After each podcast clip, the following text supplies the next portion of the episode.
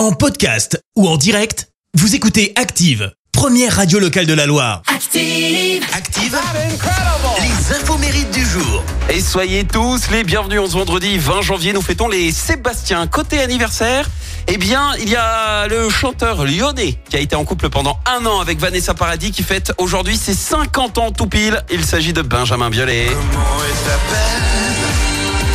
En parlant de peine, il est pas content. Pas une seule nomination en victoire de la musique euh, cette année. Mais il a dit qu'il reviendra plus fort.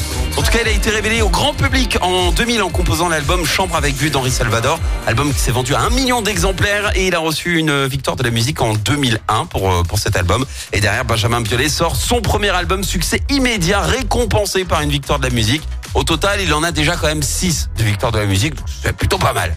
C'est également l'anniversaire de l'acteur français qui est actuellement à l'affiche du film Les Tirailleurs, Omar Sy, 45 ans. Alors lui, à la base, il devait passer un, un bac pro chauffage et clim, sauf que son ami d'enfance, Jamel Debbouze, eh ben, l'embarque pour faire des sketchs au Festival de Cannes en 98.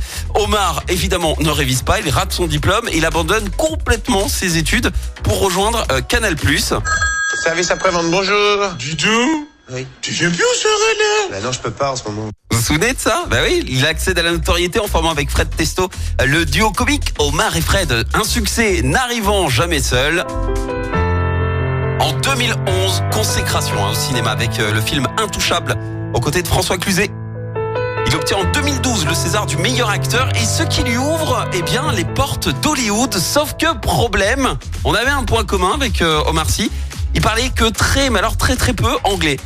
Il décide de prendre des cours et il décroche carrément ses premiers rôles dans des projets plutôt ambitieux, hein, comme Jurassic World ou encore X-Men. Ça, on peut dire que c'est la classe. Et en 2021, Omar Sy, souvenez-vous, était à l'affiche de la deuxième série la plus regardée sur Netflix en 2021, la fameuse série Lupin. Et sachez que pour les fans, la saison 3 doit débarquer cette année sur Netflix.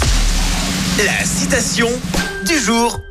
Allez, ce matin, je vous ai choisi la citation du chanteur britannique Louis Tomlinson. Écoutez, si quelqu'un lève son index pour te juger, lève ton majeur pour le remercier.